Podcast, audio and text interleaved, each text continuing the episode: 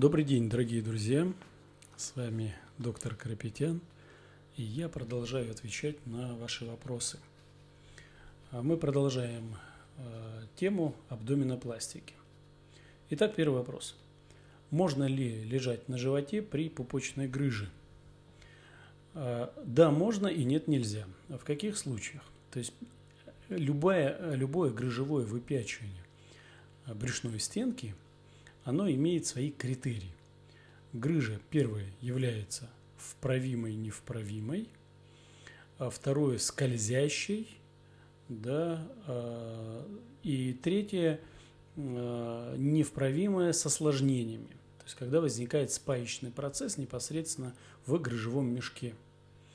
Поэтому Лежать на животе можно при пупочной грыже, если она вправимая. Что такое вправимая или невправимая?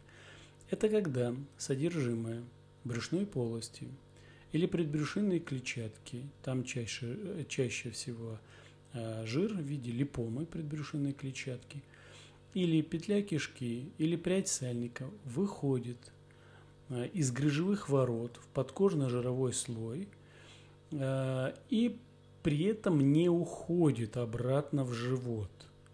Здесь существует риск, э, прежде всего, ущемления.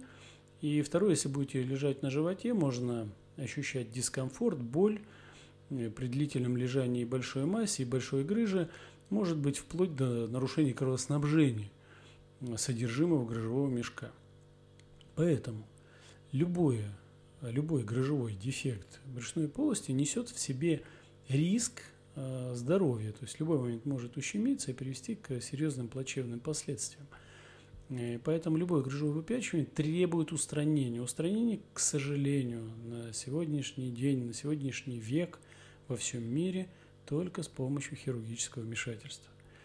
Э, не устраняются грыжевые выпячивания или устраняются по так называемым жизненным показаниям, когда нужно спасать жизнь – только в случаях, когда возраст, масса сопутствующих заболеваний несут в себе риск осложнений, э, угроз здоровья при плановых хирургических вмешательствах.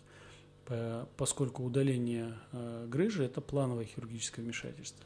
Вот как далеко мы ушли, отвечая на вопрос, можно ли лежать на животе при пупочной грыже, в конечном итоге чаще всего она вправимая, небольшая, поэтому на животе лежать можно. При условии, если она невправимая – то не рекомендуется. Следующий вопрос. Что происходит с сеткой через энное количество времени? Например, требуется какое-либо оперативное вмешательство, и тогда рассечение будет проходить как раз в данном месте, где был диастаз. Э, есть какие-либо нюансы после операции? Будут ли проблемы с животом? Все вернется ли в прежнее состояние? Значит, по сетке. Э, современные, дорогостоящие, хорошие сетки, их э, небольшое множество – которые используются в хирургической практике, они чаще всего, во-первых, интактные, то есть не вызывают э, каких-то э, моментов отторжения иммунного. Э, они врастают максимально в ткани, соответственно, полностью прорастают собственными клетками.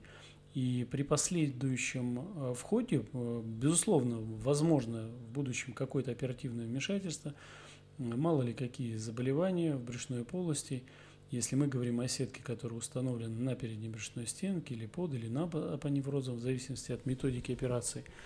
И в этом случае рассечение тканей происходит э, через все слои, в том числе через сетку.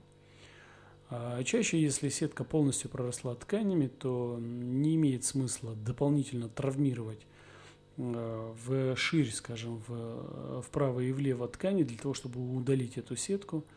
Удаляется часть э, волокон этой сетки непосредственно вот в месте разреза, поэтому проникая через сетку выполняются все необходимые вмешательства в брюшной полости, и при уходе из брюшной полости, при ушивании хирургической раны, здесь в зависимости от состояния передней брюшной стенки используется либо наложение швов, внутренних, э, не затрагивая, не восстанавливая целостность, потому что невозможно восстановить целостность рассеченной сетки, либо при, в зависимости, опять же, состояния ткани передней брюшной стенки, все-таки устраняется э, сетка, которая была когда-то установлена вместе с прорастающими тканями, и э, фиксируется новая сетка для укрепления передней брюшной стенки.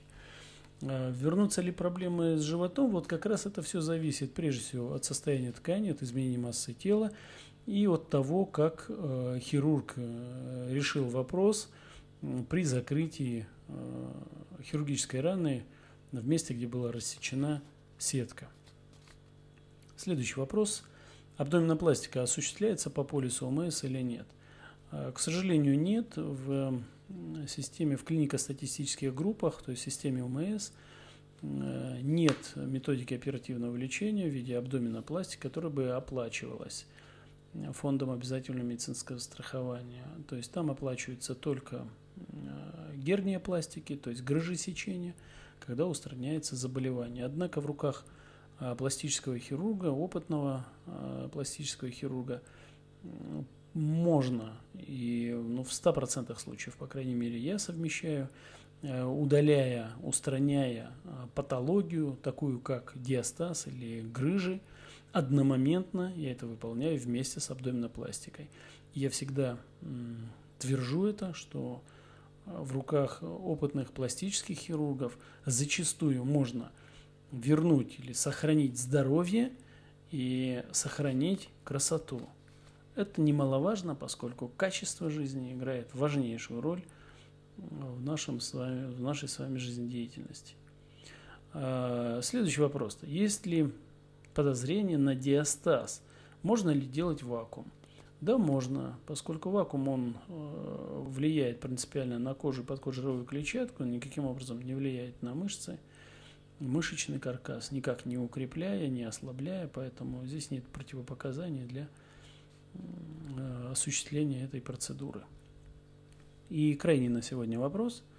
Нужно ли делать ультразвуковую доплерографию вен нижних конечностей перед абдоминопластикой?